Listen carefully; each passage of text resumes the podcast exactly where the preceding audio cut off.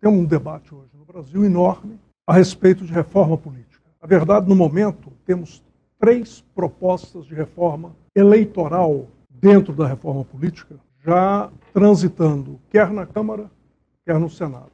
O primeiro é o voto distrital. Tem uma emenda constitucional em tramitação na Câmara. Depois temos o distritão do senador Dornelles, que transita no Senado.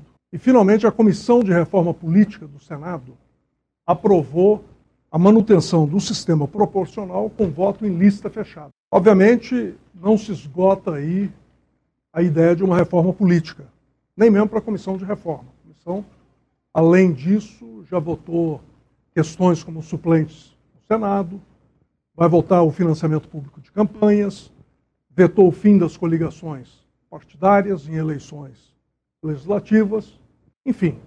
O elenco, se quisermos, é infindo. Eu diria essa é a razão pela qual toda a reforma política tem fracassado no Brasil. Todos nós temos o péssimo hábito de viver na utopia. Então queremos um Brasil perfeito do ponto de vista político, tributário, amanhã cedo.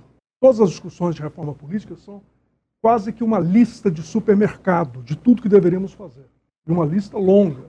Primeiro, eu não estou preocupado com reforma política para os políticos, porque não vão me ouvir mesmo, porque sabem se defender, até bem demais. Portanto, eu olho para a questão da reforma política a partir de dois ângulos. Em primeiro lugar, a única coisa que me interessa é a reforma eleitoral. Por quê? Porque o sistema eleitoral é a base de todo o sistema político. Se modificarmos o sistema eleitoral, todo o restante, mais cedo ou mais tarde, se modifica. Por exemplo, a estrutura partidária se modifica. Se formos na direção voto distrital, sequer precisaremos impedir as coligações partidárias. Por que é importante impedir as coligações partidárias? Por causa da fragmentação partidária, o excesso de partidos políticos.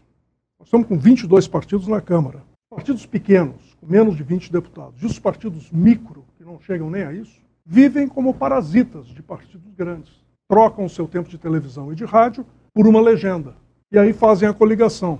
Se nós impedirmos a coligação, a Câmara de Deputados cai quase que imediatamente na próxima eleição para oito, talvez dez no máximo. É só impedir o pequeno e o micro partido de se agarrarem no grande para se eleger.